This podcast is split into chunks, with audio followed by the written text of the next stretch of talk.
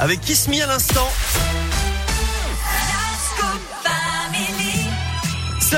La minute de l'écho avec vous, Valentin Chenard. Rebonjour. Rebonjour Eric et rebonjour à tous. On va parler essence hein, ce matin avec ce, ce plafonnement de, de prix là. Et oui, c'est le patron de Total Energy lui-même, Patrick Pouyen, qui l'a annoncé. Un bouclier tarifaire va être mis en place dans toutes les stations essence du groupe et ce dès mercredi, hein, le 1er mars.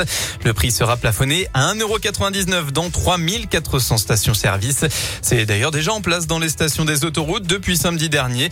Mais pour l'instant, attention, les autres entreprises proposant de l'essence ne sont euh, ne se sont toujours pas alignés sur cette offre. Non mais ça fait un truc à 2 euros. Et Eh oui, ça reste très cher Non évidemment. mais c'est abusé. Franchement, et en plus déjà on n'y est pas, donc c'est un truc fictif. Ils auraient mieux fait de mettre 20 centimes sur le, le, le litre.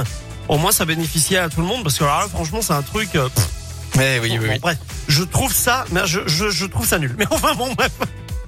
Sauf si on dépasse les 2 euros, auquel cas ça deviendra un truc bien. Mais enfin bon. Pour l'instant, on n'y est pas, mais Bon.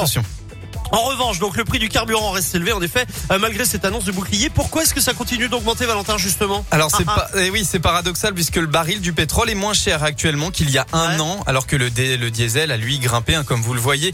Il y a deux Ah, raisons à ça. ouais Alors la première, c'est que si le baril est moins cher, le taux de change euro-dollar actuel est favorable au dollar, c'est-à-dire que pour la même quantité, eh bien le pétrole coûte plus cher. Ensuite, vous le savez, hein, depuis euh, la guerre en Ukraine, on n'achète plus de pétrole ni de diesel à la Russie. La France a donc dû chercher d'autres fournisseurs.